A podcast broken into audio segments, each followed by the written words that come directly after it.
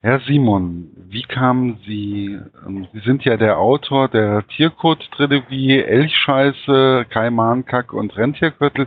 Wie kam man eigentlich auf die Idee, eine Tiercode-Trilogie zu schreiben? Ähm, ja, ich würde mal sagen, Rotwein hilft auf jeden Fall, um auf so eine Idee zu kommen. Aber letztlich ist es ja auch eine Verarbeitung meiner Erfahrungen, die ich in, in, in äh, Schweden gemacht habe. Ich habe ja sechs Jahre in Schweden gewohnt habe das da sehr genossen, aber trotzdem war es natürlich ein äh, Aufeinanderprallen von zwei Kulturen. Äh, wir Deutsche haben bestimmte Eigenarten, die ich natürlich mitgebracht habe und die Schweden haben auch welche und das war bisweilen außerordentlich komisch, muss man sagen. Und als ich 2011 dann zurückgekommen bin, ähm, wollte ich ja, nachdem ich vorher äh, historische Romane unter einem anderen Namen geschrieben habe, weiterschreiben und habe gesagt, okay, jetzt verarbeitest du das, was du erlebt hast, einfach in einem Roman, äh, wo ein etwas jüngerer Mann als ich äh, eine, eine Entscheidung trifft, nämlich nach Schweden auszuwandern und äh, teilweise einfach scheitert. Dem widerfährt also eine ganze Menge Mist und die Engländer sagen zu sowas ja Bullshit. Und dann habe ich gedacht, na gut, da es aber in Schweden spielt, nennen wir es doch einfach Elchscheiße, weil das passt vom Land her wesentlich besser. Auf jeden und Fall. Und dann, wie bitte? Auf jeden Fall. Ja, ja, absolut. Ja, und, und äh, auf jeden Fall war das dann so, dass der, der, der zweite Band und der dritte Band dann äh, gefolgt sind. Und da habe ich gedacht, na gut, nachdem Elchscheiße eigentlich sehr gut ankam, äh, bleibt man einfach dabei und so ist das entstanden. Wie muss man sich das eigentlich vorstellen, wenn man ein Comedy-Buch schreibt? Gibt es da, ähm, ist es anders da, wie wenn man, Sie hatten ja auch gesagt, Sie haben historische Romane geschrieben. Ja. Ähm, ist es ganz anders da oder? Hm, ich würde mal sagen, also ähm, ich hoffe, dass der Versuch gelungen ist, erstmal vorab. Und wie man das wirklich en Detail macht, das möchte ich eigentlich der Fantasie der Zuhörer überlassen. Allerdings, äh, um auf die Frage, ähm, ob der Unterschied besteht, zu anderen Genres einzugehen, für mich ehrlich gesagt nicht, denn äh, strukturell unterscheidet sich eine Komödie nicht wirklich von einem anderen Genre. Einzig die Stilmittel sind andere. Es gibt natürlich äh, humoristische Stilmittel, die man anwenden kann. Und man kann sich die Tiercode-Trilogie bzw beziehungsweise die einzelnen Titel auch ähm, durchaus als, als, als Krimi oder Drama vorstellen. Das inhaltliche Zeug dazu haben die äh, Geschichten, allerdings kann man das auf den ersten Blick nicht um, äh, unbedingt erkennen. Und äh, darüber entscheidet letztendlich eigentlich die Anlage der Figuren. Also wenn ich Figuren ähm, erschaffe, die in sich schon so viel äh, ja, Komödienpotenzial tragen, dann ist natürlich schwierig, daraus ein ernsthaftes Drama zu machen. Aber das Vorangehen innerhalb einer Geschichte ist immer dasselbe. Die Figuren tragen die Geschichte es hilft natürlich auch, wenn man witzig schreiben kann, das ist keine Frage. Bei einer Komödie ist das schon hilfreich. Aber das ist alles ähm, eher eine Frage äh, des Stils und nicht von, vom Handwerk und vom Plot. Also der Aufwand, äh, eine Geschichte zu machen, ist ähnlich tatsächlich, ja. Also ist mehr oder weniger, wenn ich das bei der ersten Frage nochmal so wiederholen kann, diese Erfahrung mit Güttelsdrop, das ist mehr oder weniger auch eine Bearbeitung der eigenen Erlebnisse in Schweden. Ähm, naja, sagen wir mal so, äh, nee. weil, so, weil sowas, was, was, was dem Thorsten Brettschneider da widerfahren ist, ist mir zum Glück nicht passiert. Aber ich, ich denke, es sind immer so ein paar Inspirationen dabei gewesen und, und äh, Jasseltop ist ja ein Fantasieort, den gibt's ja nicht wirklich. Und ähm, es, es gibt eben so ein paar Personen, die im Laufe meines Lebens mir begegnet sind, die in die Bücher eingeflossen sind. Da sind auch Schweden dabei und ähm, insbesondere auch die, die, wie soll ich sagen, also die, die Struktur des Ortes, ja, wie der angelegt ist. Da sind also ganz, ganz viele äh, ähnliche Gebäude, wie zum Beispiel diese Tankstelle, die, die, die Ragnar Hedlund hat in der Elchscheiße. Die hat es bei uns im ersten Wohnort äh, gegeben. Ähm, sowas ist mit eingeflossen, aber ich habe natürlich, ähm, äh, ich bin nie in eine Grube mit Mist gefallen oder wie auch immer. Also das hat der Thorsten äh, mehr oder weniger alles selbst erlebt, da habe ich nichts mit zu tun. leben diese Figuren, Sie haben ja die, Ech, äh, die Tierkurz-Trilogie jetzt beendet, leben diese Figuren immer noch in Ihnen oder haben Sie, haben die Figuren Sie komplett verlassen? Na, ich sag mal so, ich, äh, ich finde es schon bedenklich, dass Sie mir unterstellen, die haben in mir gelebt. Wirkt das wirklich so? Ich mache mir jetzt langsam Gedanken, wenn ich an Rainer denke. Nee, aber Spaß beiseite. Also die, die, die, diese, diese Charaktere, die haben natürlich einen Nachhalt. Also wenn man sich so lange mit denen beschäftigt und man, man hat letztendlich äh, drei Bücher, das sind ja, ein Buch ist ja ein Riesenprojekt und irgendwie begleiten die einen ja. Und ähm, wenn man als Autor die Frage beantwortet, wie ist das so, wie, wenn du so schreibst, wie kommst du auf Dialogideen, Ähm, also wenn jetzt ein Psychotherapeut zuhört, wird wahrscheinlich mir direkt eine E-Mail schreiben, ob ich mal vorbeikomme. Bei mir sitzen die Figuren manchmal wirklich am Tisch und ich lasse die aufeinander los, die unterhalten sich dann. Also deswegen sind die Figuren immer präsent, aber ich muss sagen, das geht nur so lange, bis ich ein neues Projekt anfange. Ich habe mit meinen Figuren immer so einen Vertrag, da sage ich, Leute, ähm, ihr könnt in meinem Buch mitspielen jetzt, aber wenn das vorbei ist, dann äh, verschwindet ihr. Und das ist auch tatsächlich so. Wenn ich jetzt auf eine Lesung gehe und, und lese aus einem von den drei Büchern vor, äh, von der Trilogie, dann entstehen die Figuren sofort wieder vor meinem geistigen Auge. Also die sind schon präsent, weil sie ja zum großen Teil starke Charaktere sind. Aber da ich jetzt ja schon ein ganz neues Projekt äh, ähm, bearbeite, kann ich mir ehrlich gesagt gar nicht erlauben, dass die jetzt irgendwie neben mir säßen, weil dann müsste ich mir wirklich Gedanken machen. Also ähm, nee, die sind, sind letztendlich sind sie quasi verschwunden. Ja. ja, wobei also das, was Sie jetzt beschreiben, dass diese Figuren mit Ihnen am Tisch sitzen, ähm, das höre ich von vielen Autoren. Also dass die wirklich in dieser Geschichte, dass die in einem auch leben oder beziehungsweise auch dran teilnehmen am Leben. Also ja, also ich, es ist doch eine tolle Sache, wenn man seine ähm, seine geistigen Krankheiten zum Beruf machen kann. Ähm, nein, aber es ist es ist wirklich so, weil äh, die die die Figuren, wenn man sie gut anlegt, wenn man eine oberflächliche Figur hat, dann taucht die auch nicht auf. Aber wenn man Figuren hat, die wirklich, sag ich mal, ambivalent sind oder die polarisieren oder was auch immer, die die wirklich eine, eine komplexe Struktur haben, dann äh, dann tauchen die auf, wenn man sich mit denen beschäftigt, wenn man sich ab und zu fragt, ja, was würde er jetzt oder sie jetzt machen? In der Situation. Und äh, ich habe mich auch schon dabei ertappt, wie ich, wie ich mir überlegt habe, wie würde jetzt Rainer reagieren, da ist mir was im Supermarkt passiert. Also solche Sachen geschehen, ja, tatsächlich. Aber um nochmal drauf zurückzukommen, wenn ich ein neues Projekt mache, dann ähm, habe ich mit meinen alten Figuren nichts mehr im Hut. Dann konzentriere ich mich ausschließlich auf die neuen. Also gehe ich richtig davon ein, gehe ich richtig davon aus, dass richtig viel Herzblut in diesen Büchern auch drinne steckt und ähm, von Ihnen da vorhanden ist, schmerzt es da auch eventuell, wenn man negative Rezensionen in irgendwelchen Blogs oder bei Amazon oder anderen Seiten sieht? Schmerzt das? Ich habe gar keine negativen Rezensionen, kenne ich nicht. Nein, also ich bin ich bin Autor und das bin ich mit Leib und Seele und deswegen fließt auch wahnsinnig viel Herzblut in meine Romane ein. Also die die auch meine Figuren, das ist das ist das ist schon so und ich glaube auch, dass man das spüren würde. Also wenn man, äh, wenn man lieblose Figuren erschafft oder lieblose Geschichten schreibt und nicht dahinter steht und nicht irgendwie Herzblut mit reinfließen lässt, dann unabhängig vom Genre übrigens, äh, dann würde einem der Leser das nicht abkaufen und wahrscheinlich der Ver Verlag auch nicht. Und das wäre wär auch blöd. Und was die negativen Rezensionen angeht, also ich wäre schon ein ziemlicher Heuchler, wenn ich sagen würde, es würde mich nicht stören. Allerdings, ähm, also weil ich lese natürlich viel lieber gute Rezensionen als schlechte. Allerdings muss ich sagen, dass mich schlechte Rezensionen äh, mittlerweile nicht mehr so berühren wie noch äh, vor ein paar Jahren, weil da habe ich persönlich genommen, das mache ich nicht mehr. Es ist Quatsch, weil ähm, auch wenn ein Verriss persönlich und beleidigend, das gibt auch, äh, formuliert wurde, das kann gar nicht persönlich sein, weil derjenige, der Rezensent, kennt mich überhaupt nicht. Also kann ich das nicht persönlich nehmen.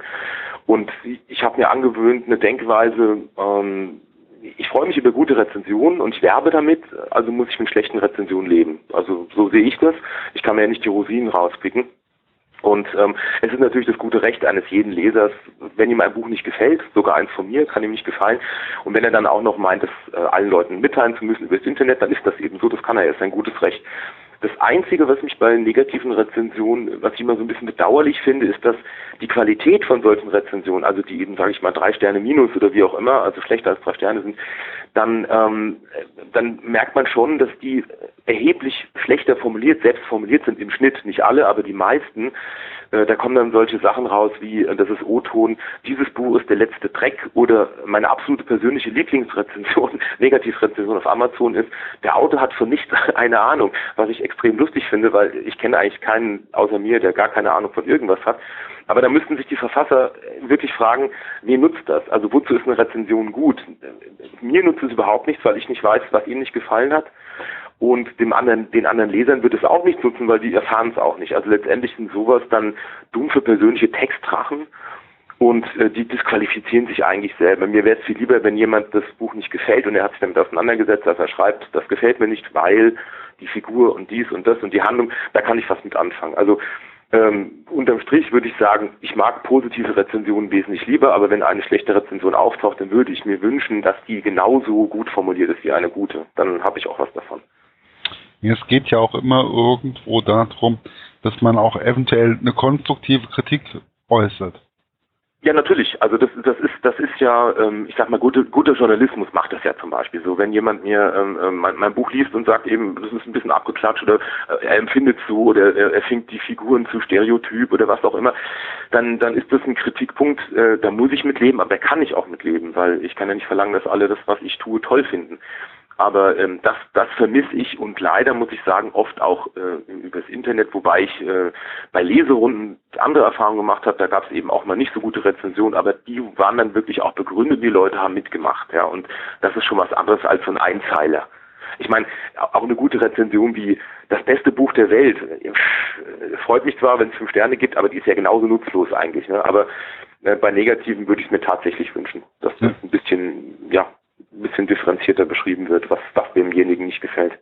Ja, ich habe ja bei mir auf dem Blog, wie Sie vielleicht auch gesehen haben, ich habe überhaupt keine Sterne oder sonst irgendwas, mhm. weil ich sage einfach, ähm, entweder man sollte die Rezension lesen und sollte sie auf sich wirken lassen oder man lässt es, weil bei vielen Blogs kenne ich von mir selber, dann gucke ich dann, ach wie viel Sterne oder wie viel hat er mir, ja, ja. wie viel hat er denn gegeben?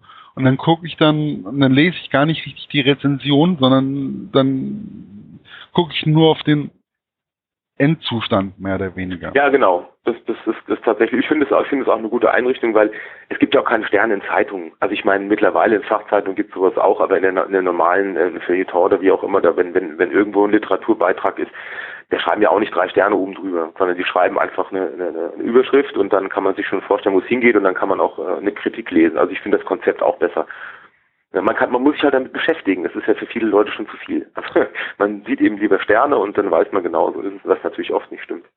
Wobei ich einfach auch sagen muss, das ist eine Feststellung, die ich beim Lesen für mich persönlich auch festgestellt habe. Es gibt manchmal Zeiten, dann ist ein Buch, das spricht mich dann im ersten Moment gar nicht an einen Monat später nehme ich das Buch nochmal in die Hand und dann auf einmal wirkt es ganz anders auf mich. Also es ist ja, ja. Ähm, auch, ich denke mir, eine Rezension von einem Buch ähm, ist auch eine Momentaufnahme. Das ist dieser Ist-Zustand, dieser momentane Zustand. Und ja, Entschuldigung, ja. Und da kann das manchmal auch etwas plump rüberkommen oder so, das passiert dann auch man lernt ja auch, wenn man Rezensionen schreibt. Also bei mir, wenn ich meine ersten Rezensionen mittlerweile angucke, dann kriege ich immer, naja. Ja, warum, warum soll Ihnen es denn besser gehen als, als jemanden wie mir? Also wenn ich meine alle, allerersten Texte und Kurzgeschichten sehe, ja, die würde ich heute auch nicht mehr so schreiben. Aber ähm, das ist eben, das ist ein Prozess. Ich glaube, das geht auch jedem Musiker so, der seine, wenn er das Glück hatte, jemals eine, eine CD veröffentlicht äh, zu haben, der wird seine erste Garagenrock-CD auch nicht mit dem vergleichen, was er dann später produziert hat. Also das ist eben tatsächlich ein Prozess und wie Sie sagen, eine Momentaufnahme sehe ich ganz genauso. Wie wichtig war es eigentlich für diese Reihe, dass Sie ein paar Jahre in Schweden verbracht haben? Also ich, ich muss sagen, es, es war äh, extrem wichtig, weil ich käme mir, da, da ich ja wirklich in den, in den äh, Büchern, in den Schwedenbüchern sehr intensiv auf, ähm, auf das Land und die Leute eingehe, auf Eigenheiten, ähm, wäre es schon ja fast ein bisschen blamabel, wenn ich ähm, das machen würde und hätte überhaupt keine Ahnung von dem Land. Und es ist auch wirklich ein Unterschied, ob man, ich sag mal, 14 Tage mit dem Camper oder einen Monat mit dem Camper durch Schweden fährt ähm, oder ob man da lebt, weil äh, wenn man da lebt, dann muss man ein Auto zulassen, dann muss man auf Behörden gehen, dann hat man äh, Gespräche mit Nachbarn, gute und schlechte, es ist wie in Deutschland nur auf Schwedisch und anders. Also ich sag mal, es war für die Authentizität ähm, auf jeden Fall zuträglich. Also ähm, ich kann hinter all dem, was ich geschrieben habe, auch stehen. Es sind keine Mutmaßungen, es ist keine Internetinformationen, sondern aus dem echten Leben. Also von daher ist die, ist die Antwort auf diese Frage definitiv, ist, für mich persönlich war es sehr wichtig. Also so, also ich kenne es ja, wenn ich jetzt zum Beispiel in ein anderes Land fahre, ähm, ich bin halt in meiner Jugend sehr viel mit den Pfadfindern durch die Gegend gereist, dann lernt man ähm, auch die Länder, das ist auch eine Feststellung, die ich gemacht habe, die Länder aber auch anders erkennen. Also jetzt zum Beispiel, wenn ich mit der Jugendgruppe unterwegs war, dann habe ich ja auch andere Gruppen getroffen, auch oben in Schweden. Da war ein ganz anderes, ähm, dann hat man das Land anders erlebt, wie wenn ich jetzt zum Beispiel äh, überlege, wie meine Schwester das berichtet hat. Also wenn man sich mit dem Land auseinandersetzt und mit den Leuten, ist es ganz anders da. Absolut. Ich meine, man muss, man muss diese Sprache hören, die ja auch mit der Kultur eng zusammenhängt. Man muss ähm, die Luft atmen, man muss eben das Wetter erleben, man muss, äh, wie gesagt, die schwedischen Eigenheiten, Eigenheiten, die jedes Volk hat, also jedes Volk hat eigene, erleben, die Festtage, wie wird es an Weihnachten gemacht und warum ist das so? Und man muss auch das schwedische Essen essen, was manchmal eine Herausforderung darstellt. Also es ist, das gehört alles zusammen und und man, man kann auf der anderen Seite auch diese diese Hilfsbereitschaft und die, ähm, äh, ich sag mal diese diese Genügsamkeit, die die Schweden äh, oft an den Tag legen, die extrem heilsam ist, äh, die kann man eben auch nur spüren, wenn man eine ganz lange Zeit irgendwo sich aufhält in Schweden und nicht einfach nur in Urlaub hinfährt. Also das ist meine persönliche Erfahrung. Ja, das kann, ja. Wie viel Thorsten steckt in ihn? Also von dem Thorsten Brettschneider? Ähm, naja, von dem, ich sag mal, von, es gibt ja zwei tragende Figuren in, den, in, den, in, der, in der Serie, das ist der Thorsten und der Rainer, würde ich sagen. Das ist ja auch ein bisschen eine Männerfreundschaft. Ja, eindeutig. Und ähm, ich sag mal, es ist wahrscheinlich, ich habe wahrscheinlich ein paar Eigenschaften von mir auf, auf beide Figuren verteilt. Also ich bin sicherlich vielleicht nicht ganz so naiv wie der Thorsten und auch nicht so naiv wie der Rainer, aber ähm, mich verbindet mit Thorsten zum Beispiel auch, dass ich äh, unkonventionelle Entscheidungen treffe, zum Beispiel einfach nach Schweden auszuwandern. Und ich habe mit Sicherheit auch so ein bisschen seine romantische Ader und, und manchmal auch seinen Sarkasmus, den, den er auch hat. Und was Rainer angeht, so hoffe ich, dass aussehensmäßig, wie gesagt, das uns nicht so wahnsinnig viel verbindet. Aber das Gesellschaftskritische, was Rainer ausgeprägter als ich in sich trägt, aber das, das habe ich auch, muss ich sagen. Und vor allen Dingen, also was wir zu 100 Prozent teilen, ist dieses ähm, ausgeprägte Gerechtigkeitsempfinden. Also das, äh, da ist der Rainer ja sehr sensibel und das bin ich auch tatsächlich. Also das sind die, das sind so die äh, Punkte in den beiden Figuren, ja, die, die, die ich sagen würde, die, die schon in mir stecken. Ich habe jetzt nur die guten Eigenschaften genannt, ist ja klar. Ne? So.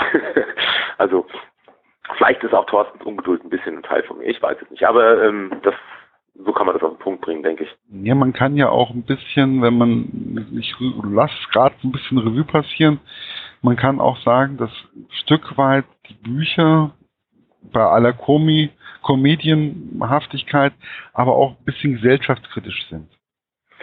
Naja, es ist, es ist immer so ein kleiner, ähm, es sind ja ein paar Sachen in den Büchern drin, äh, die, die unterschwellig sind, weil ich das nicht mag, wenn man mit Sendungsbewusstsein an irgendwas rangeht, also zumindest nicht an Unterhaltungsroman. Aber mir war das immer schon so ein bisschen ein Anliegen. Also bei, bei der Elchscheiße war es ja so ein bisschen so ein, ich sag mal, so ein kritisches Thema. Letztendlich ähm, äh, ist es ja die späte Versöhnung von von von äh, äh Norwegen und Deutschland, muss man ja sagen. Also mit mit dem mit dem Björn auf dem Hof. Ähm, im, Im zweiten Teil habe ich angesprochen bei Kaiman-Kacke die, die äh, indigenen äh, Urvölker in, in Costa Rica, denen es auch äh, wie, wie, so oft nicht besonders gut geht. Und bei den Rentierkötteln sind es eben die Samen, die äh, auch bis weit in die 70er Jahre hinein äh, in Schweden nicht sonderlich toll behandelt worden sind und das zum Teil heute noch nicht werden. Und das, das, das ist so unterschwellig immer so, so, so, so, so eine kleine Geschichte. Aber es sind eben auch so ein paar polarisierende Äußerungen von Rainer, die, äh, die mir auch schon am Herzen gelegen haben. Ja, das, das stimmt schon. Also äh, der Rainer ist ja schon ein kleiner Linker, würde ich mal behaupten. Ja, ist er definitiv, definitiv. Also, äh, aber einer, sehr, er ist ein sehr hilfsbereiter Mensch, der Rainer. Der meint es immer nur gut. So er meint es immer nur gut, ja. Er kann es manchmal nicht besser, aber es ist tatsächlich so. Also er ist, er ist motiviert von, von Herzenswärme, so kann man es auf den Punkt bringen, ja. Und ich denke mir, das ist auch das, was ähm, den Thorsten und den Rainer auf der Fahrt nach Götzeltrup, oh Mann, oh Mann, ähm, auch näher gebracht hat. Ja, ich meine, letztendlich im, also im, im, im Nachgang, muss ich ehrlich sagen, weiß ich eigentlich gar nicht, was Rainer und Thorsten, was die so verbunden hat. Aber irgendwie war es ja was. Es war so eine, so eine Mystik und dieser Ansatz ist mit Sicherheit auch was, weil ich habe das nicht geplant. Also ich muss ganz ehrlich sagen, als Rainer entstanden ist, der eigentlich die prägende Figur des Romans ist. Der Thorsten ist der, ist der Erzähler, der Thorsten ist der, der die Geschichte ähm, erlebt, aber der, der Rainer ist, also ohne Rainer wäre wär, wär die Geschichte nicht, nicht die, die sie ist. Und, und ähm, als sie sich kennengelernt haben, äh, wusste ich nicht davon, dass Rainer ähm, mitfährt. Und ich wusste auch nicht, dass der nochmal wiederkommt. Also als, als sie sich im Auto unterhalten haben, und haben zusammen einen Joint geraucht aus Versehen. Also Thorsten wusste es nicht. Äh, da war mir hinterher klar, also die müssen sich wiedersehen. Da war mir auch klar, dass, äh, dass mit Rainer eine Figur entstanden ist, die eine, eine echte Größe darstellt. Aber das habe ich tatsächlich so nicht geplant. Und wahrscheinlich ist das so, wenn man die beiden Charaktere auseinander nimmt, ähm, dass sie eben, ich glaube, eigentlich sind es beide Humanisten. Vielleicht kann man das so auf den Punkt bringen. Ich weiß nicht. Also sie, sie wollen niemandem was Böses, sie sind ehrlich und, äh, und das verbindet sie. Der eine ist halt ein bisschen extremer als der andere. Aber auf die Idee von Götzeltrop sind sie gekommen durch ihren Aufenthalt in Schweden. Ähm, wie kann man sich das jetzt, wie kann man sich die Schweden vorstellen? Also aus Ihrer Sicht jetzt.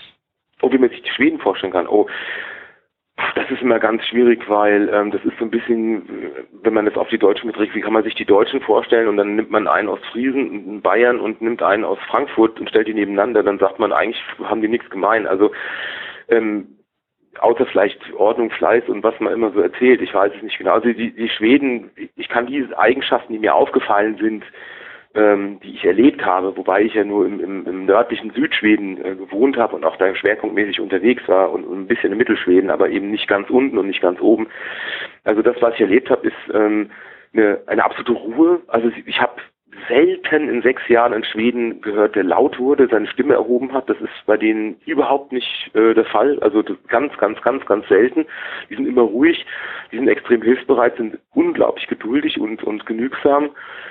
Und ähm, und das ist, würde ich mal sagen, so die, die, die, die absoluten Grundzüge, ne? also hilfsbereit, freundlich, wie auch immer.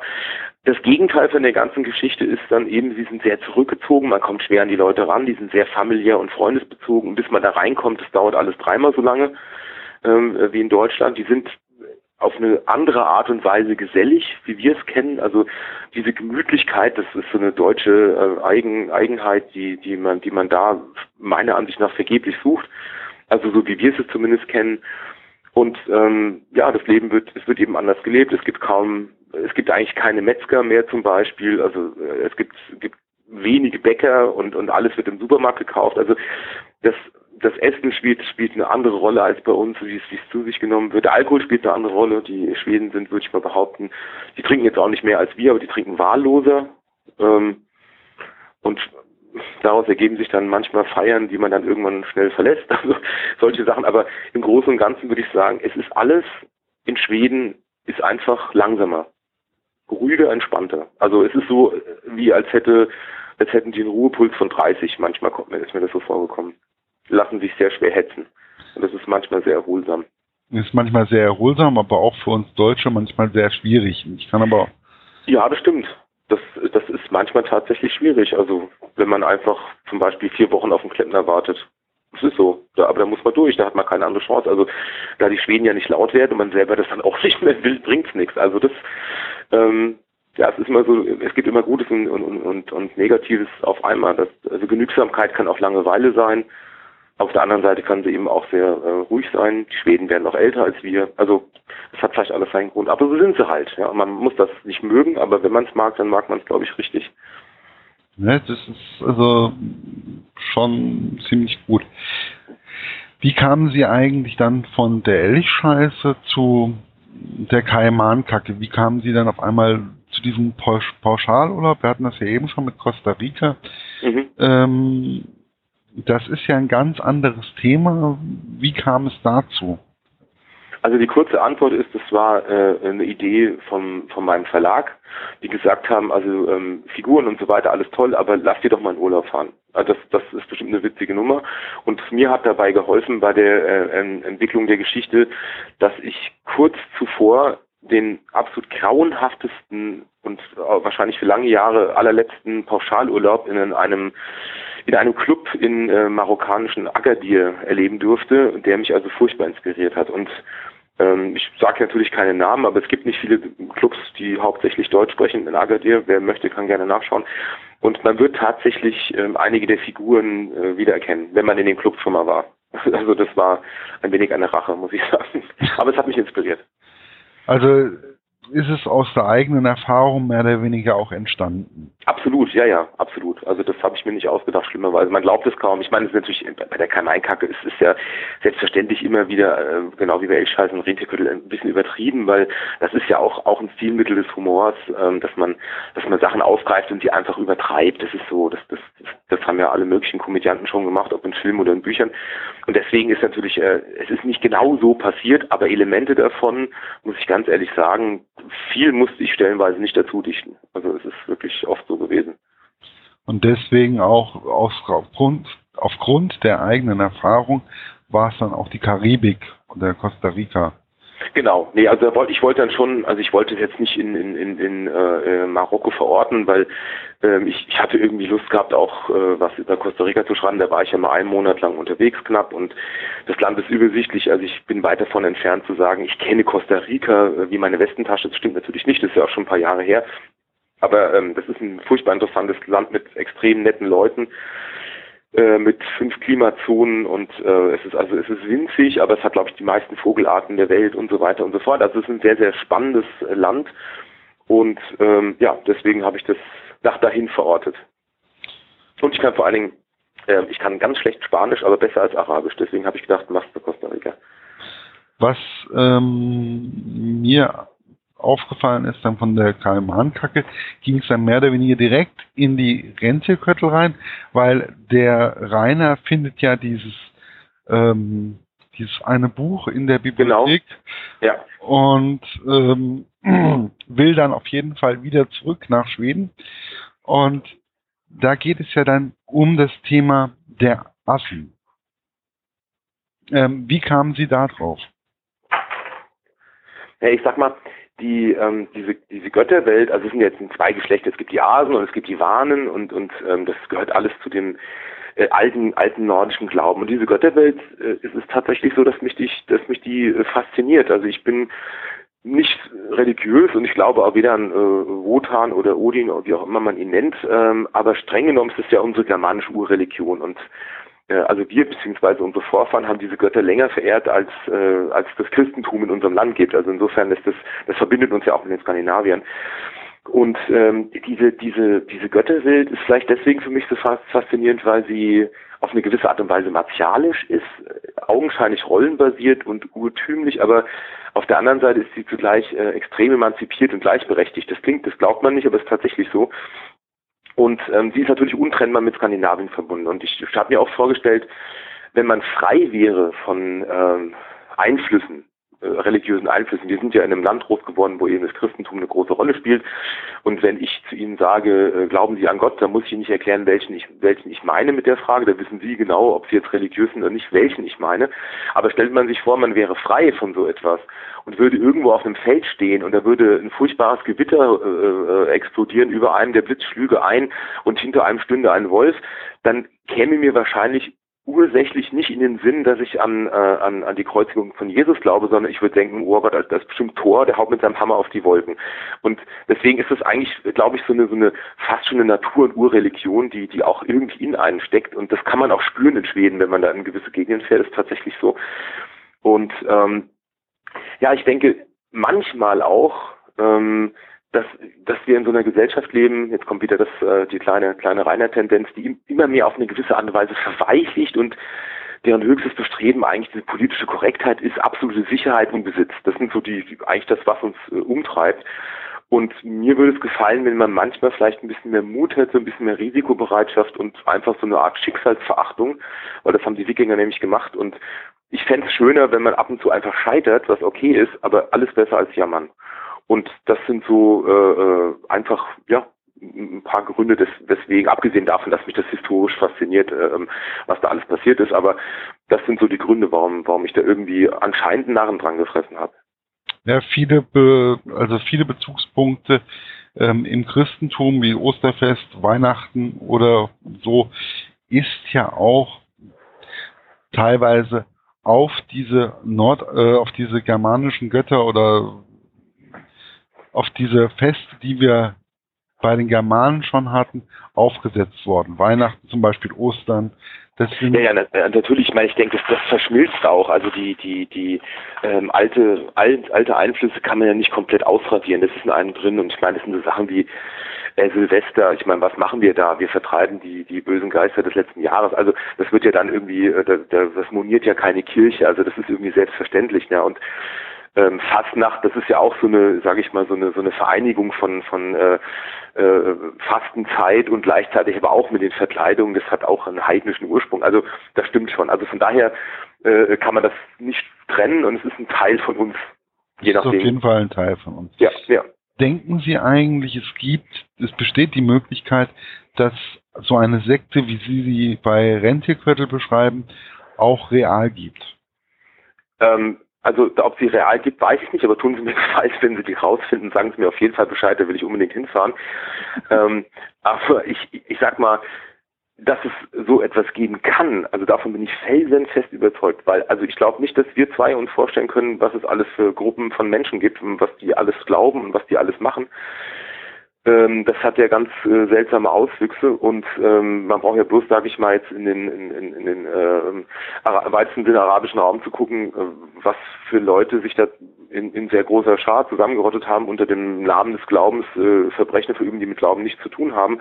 Oder man denkt an die 70er, 80er Jahre in Amerika oder man denkt an diese Colonia Trinidad oder ähm, hieß Trinidad, ich weiß es gar nicht genau. Also es war in, in ich glaube in Chile war das also so eine so eine sehr seltsame äh, Sekte. Also ja, ja. ich denke, das ist alles möglich. Es ist alles möglich, ja. Ja, weil der Geist des Menschen ist schon manchmal ein bisschen krank und ähm, ja, wenn man wenn man wenn man einen Führer hat, der einen Sektenführer hat, der ähm, sich die Leute gut aussucht und die abhängig von sich macht aus irgendeinem Grund, dann denke ich, sind ähm, ist alles möglich. Ich meine, es gab ja, glaube ich, so diese, diese, diese furchtbaren äh, Kollektivselbstmorde da irgendwo, das waren ja, äh, ich glaube, weit über 100 Leute. Und, also dazu kriegt man die Menschen, das geht schon. Also von daher ist ja das, was ich da beschrieben habe, das ist ja weit ab von, äh, von gefährlich, das ist ja eher amüsant. Also hoffe ich zumindest.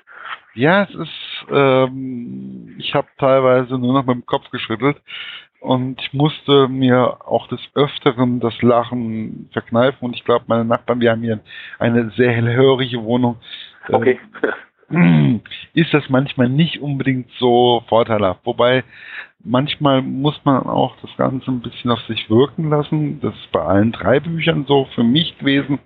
Und man muss auch mal ein bisschen Abstand gewinnen.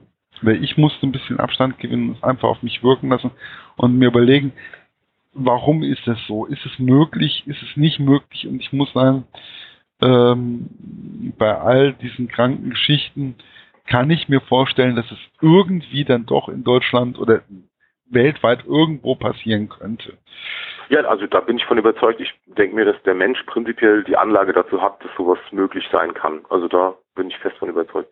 Und ich kann mir auch vorstellen, dass es solche Personen wie den Rainer äh, und den Thorsten auf jeden Fall gibt und auch dieses äh, Vater-Sohn-Verhältnis zwischen Thorsten und seinem Vater kann ich mir auch sehr gut vorstellen, dass es so ein Verhältnis gibt.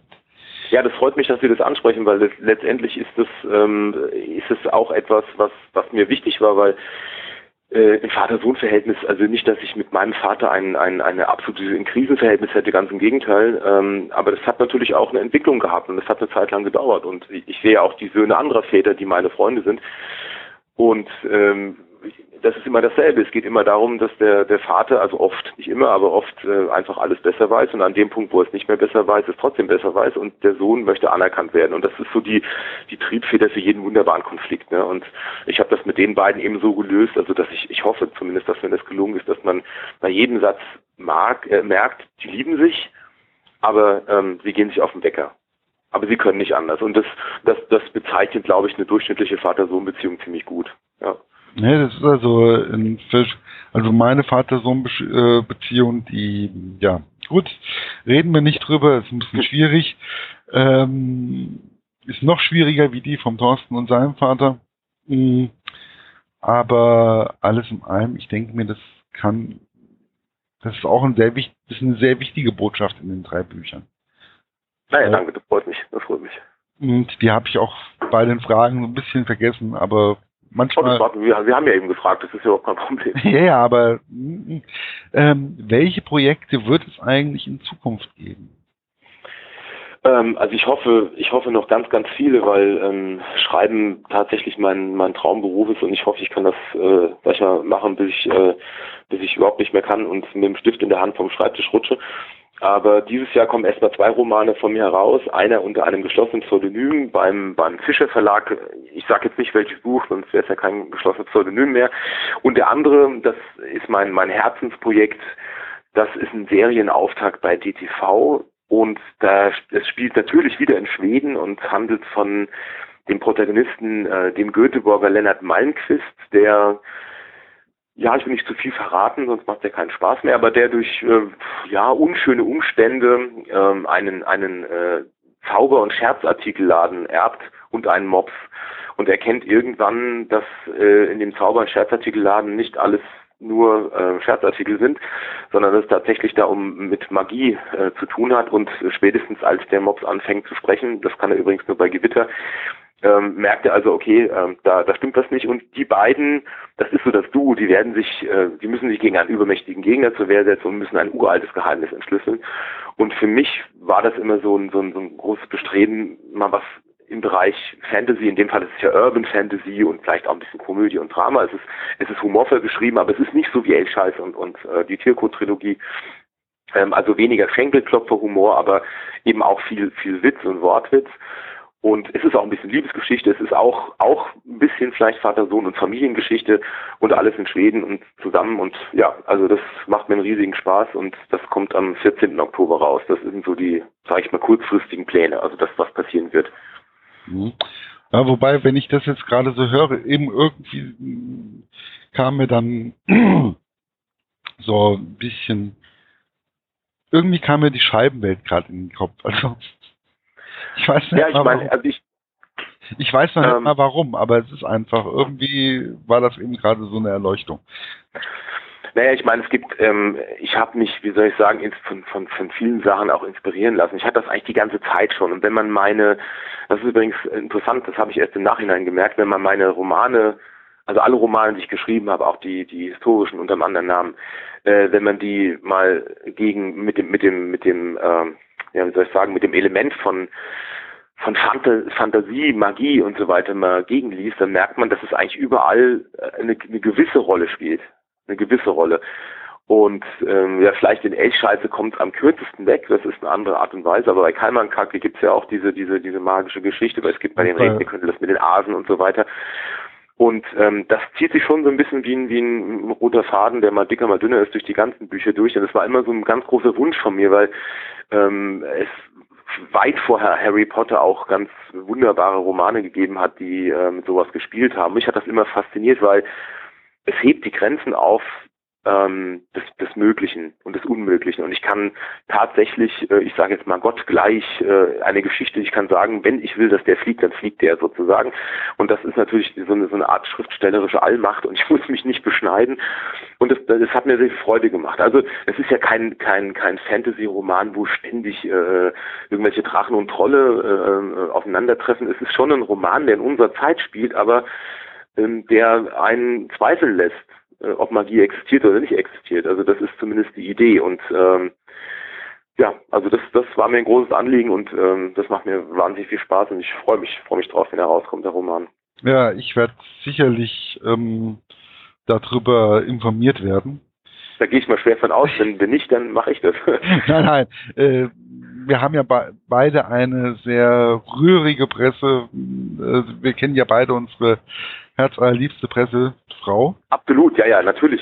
Also das für mich persönlich, das muss ich auch nochmal sagen, die Presseabteilung vom DTV Verlag ist für mich persönlich die wärmste und netteste Presseabteilung, die ich äh, bei den Verlagen so mitkriege. Oh, das, das freut mich. Ja, wissen Sie, wenn, wenn wir schon dabei sind, ich lobe jetzt mit, gell? nee, DTV ist mein absoluter Lieblingsverlag. Und ähm, ich darf jetzt nicht zu viel loben, sonst sonst ähm, sonst äh, kann ich beim nächsten Vertragsverhandlungen raussteigen. Ein Spaß beiseite. Es ist wirklich ein absoluter Lieblingsverlag. Er war es auch schon lange bevor ich einen, einen Vertrag hatte. Also bevor die Elchscheiße ähm, eingekauft wurde von DTV, habe ich immer gedacht, eigentlich das ist der Top-Verlag für mich, weil der ist, der ist, ähm, er ist, er ist ähm, nicht zu groß, er ist nahezu eigenständig ähm, und und, aber trotzdem hat er ein, ein unglaublich gutes Renommee und hat einen super Vertrieb. Also das höre ich auch wirklich von vielen. Und dann kriegt man eben hinter den Kulissen mit, dass eben Lektorat toll ist, das Marketing, Online-Marketing, dass eben auch die Presse, dass das alles funktioniert. Und das sind, ähm, ich finde es einen, einen außerordentlich angenehmen Partner, um sowas auf die Beine zu stellen. Deswegen kann ich da Ihnen nur beipflichten. Also